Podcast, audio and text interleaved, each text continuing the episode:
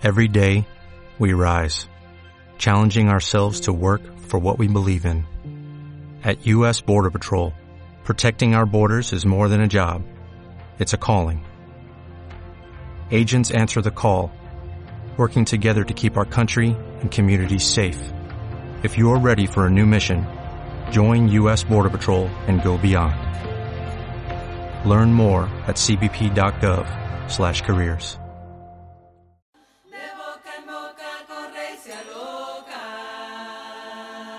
Conjuros de boca en boca. Solo noticias.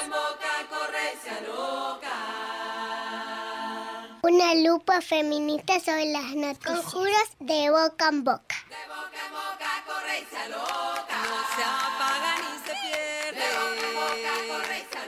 Ni se demora ni muerde. No finge y se desboca. Bueno, y bloque de noticias en Conjuros a Viva Voz y se suma Celina. Sí, hoy me sumo a este bloque de boca en boca para compartir fundamentalmente dos noticias de los últimos días. Eh, la primera noticia nos ubica en la provincia de Neuquén y em, queríamos contarles en torno a un juicio que estuvimos dando seguimiento que el 22 de mayo la Cámara Criminal 1 de Neuquén condenó a seis años de prisión al odontólogo David Narváez por abuso sexual gravemente ultrajante cometido contra una nena de siete años que se atendía en su consultorio. Este profesional, como ya lo veníamos comentando en programas anteriores, atendía desde hacía años a los padres de la niña y a sus tres hermanos mayores en un consultorio que hace 15 años está ubicado en el barrio Progreso, en la zona oeste de la ciudad de Neuquén. Atiende a familias de sectores populares sin obra social a través de un sistema prepago. Y a esta niña eh, le, le empezó a hacer un tratamiento de ortodoncia en el año 2010 y la atendía en forma gratuita a cambio de presentar su caso como trabajo de campo en un doctorado que, según decía él, estaba haciendo. Y por este motivo la citaba una vez por semana.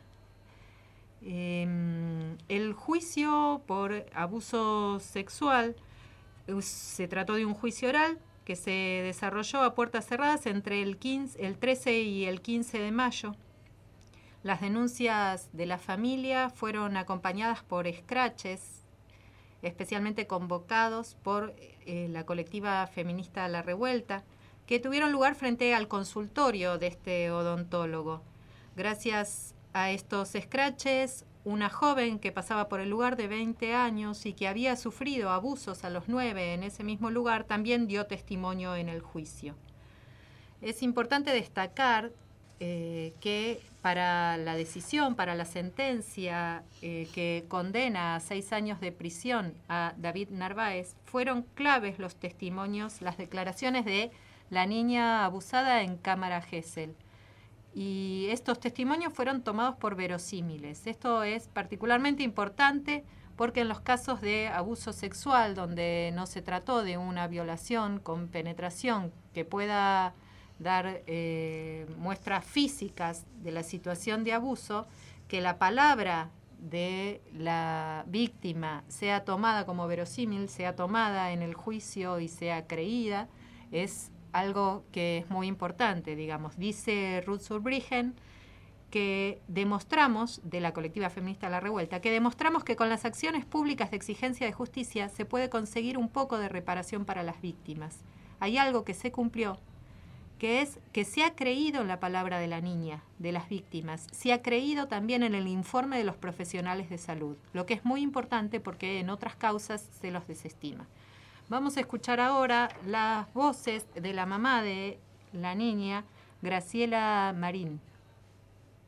Yo estoy integrando una asociación de lucha contra la impunidad y trabajamos eh, en otros casos como este y, y, también con la misma fuerza como lo hice ahora voy a seguir haciéndolo. ¿Crees que es una medida reparadora? Creo que sí, yo se lo dije a los jueces de llegar y decirle a mi hija se hizo justicia, esta persona va a ir detenida creo que si no, no es, si bien no es lo que, lo que ella va a necesitar, porque no hay nadie que le devuelva su tranquilidad, eh, es una medida de, reparar algo. Decirle que, que si uno insiste y uno está detrás de todo esto ayudando a los demás, eh, se puede lograr justicia. Si uno denuncia estos delitos eh, y hay gente atrás y apoyándolos, la verdad que puede llegar a haber justicia como en este caso lo hubo. En su momento, antes del juicio, dialogamos con Graciela, mamá de, esta niña que hoy ya tiene nueve años. Y ahora estamos nuevamente en comunicación con ella. Se terminó el juicio, se conoció el fallo. ¿Cuál es la, opinión que tenés con respecto al fallo del tribunal? Eh, la verdad que el fallo fue favorable, eh, estoy muy conforme. Eh, si bien este, uno espera que estén toda la vida ahí adentro, eh, se sabe que no, que por esos delitos lo máximo son 10 años. Y, bueno, eh, con 6 años la verdad que quedé muy satisfecha. Eh, ¿La prisión se hizo efectiva ya? tienen 10 días para la apelación a la sentencia. Sí. si se va a casación y si no se hace efectiva. Bien. ¿Sabe, eh, ¿Se dictó algo, el tribunal dictó algo con respecto a la profesión del odontólogo David Narváez, si va a poder seguir ejerciendo o no? Eh, la inhabilitación para ejercer su profesión es durante los, estos seis años que va a estar preso, Ajá. Eh, pero después este, yo sé que no le pueden sacar la matrícula a ellos, así que trataré y veré, buscaré eh, el modo para que no siga trabajando ni con chicos ni en esa profesión, porque uno sabe que cuando son profesionales se pueden ir de esta provincia o de este país y pueden conseguir en otro lado trabajo. Y siendo médico, con mayor razón. Eh, y, veremos este cómo podremos hacer, seguiremos juntándonos con las agrupaciones y tratando de, de, de ver este tema de que no puedan ejercer. Yo espero que a partir de esta sentencia que fue ejemplificadora, eh, creo que se va a acercar gente, que la gente se va a animar a denunciar, porque a veces eh, hay gente que es muy humilde y que no se anima a denunciar por esta razón, porque tiene un título, porque es un profesional y tiene buena posición económica. Entonces es como que a veces las familias, al ser tan humildes, piensan que no va a haber justicia.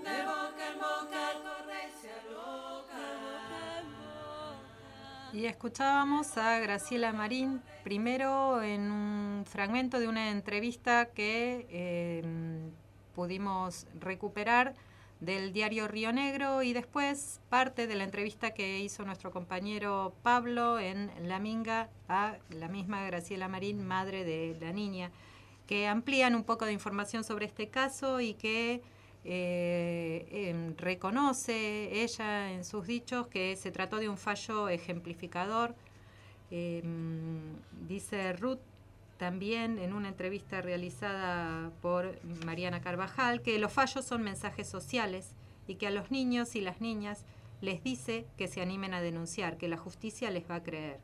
A la familia que puede llegar a conseguir alguna reparación y para los que cometen estas barbaridades que no va a haber impunidad. Este fallo, sí, este fallo de alguna manera nos hace llegar este mensaje social, así como otros fallos sabemos que nos han venido haciendo llegar otros mensajes que van totalmente en otra dirección.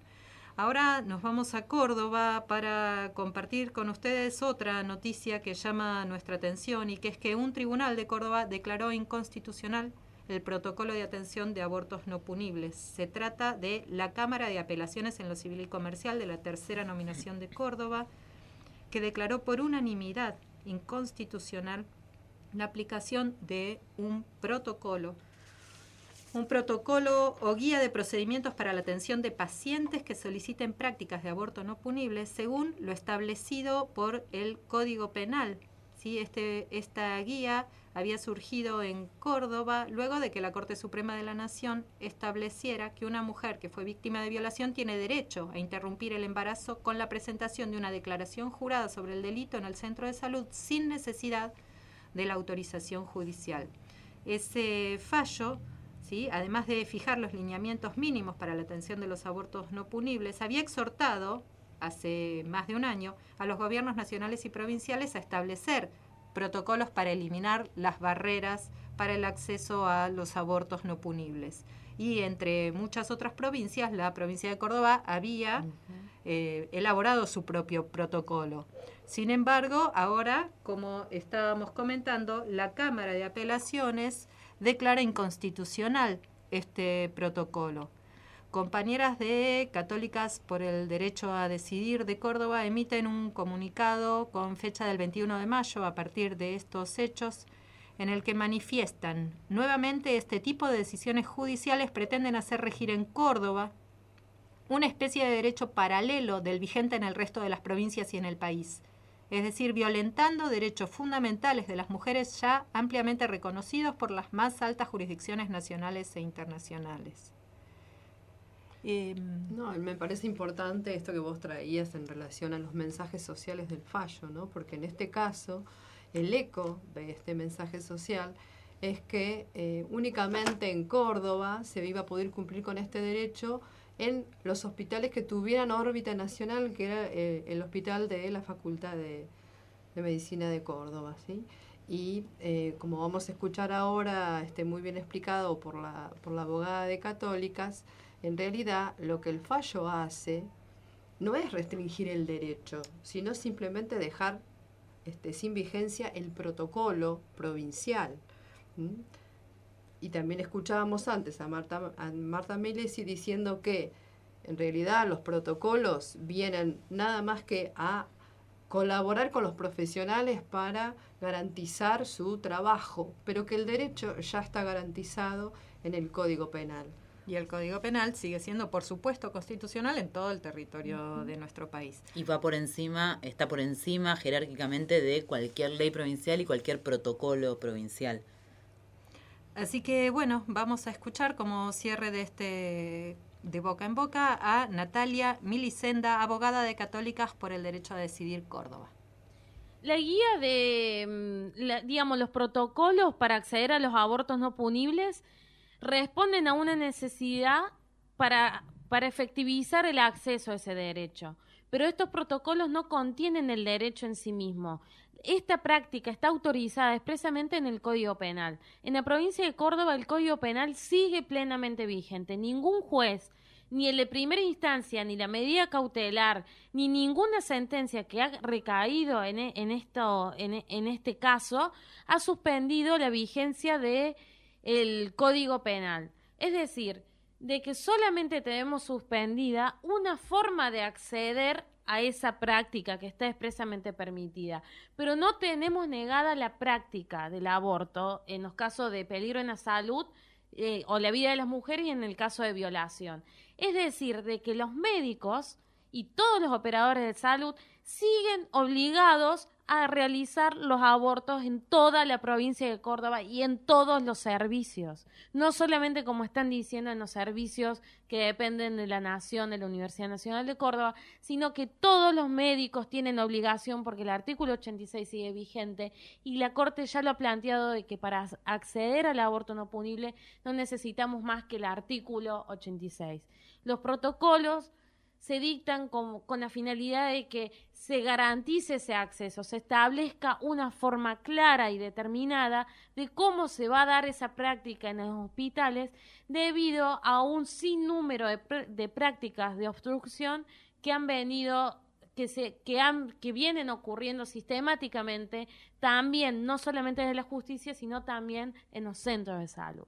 Entonces, simplemente para evitar, es una forma de acceder al derecho, pero no es el derecho en sí mismo. Y es decir, que un médico y toda esta confusión que están generando estos jueces, más el portal de Belén en la provincia de Córdoba, lo que hacen es poner una situación mucho más complicada a los médicos y a las médicas, porque los médicos y las médicas, según la Corte Suprema, y no nos olvidemos que la Corte Suprema es nuestro órgano de, máximo de interpretación, es la autoridad máxima de interpretación de nuestro derecho interno, ha dicho que no se necesitan los protocolos la Corte exhorta a que se realicen los protocolos para garantizar la práctica, pero no hace falta el protocolo para que las mujeres eh, se haga efectivo nuestro derecho al aborto no punible. Conjuros. A viva voz. ¿No te encantaría tener 100 dólares extra en tu bolsillo? Haz que un experto bilingüe de TurboTax declare tus impuestos para el 31 de marzo y obtén 100 dólares de vuelta al instante. Porque no importa cuáles hayan sido tus logros del año pasado, TurboTax hace que cuenten. Obtén 100 dólares de vuelta y tus impuestos con 100% de precisión. Solo con Intuit TurboTax. Debes declarar para el 31 de marzo. Crédito solo aplicable al costo de la presentación federal con TurboTax Full Service. Oferta sujeta a cambios o cancelación en cualquier momento.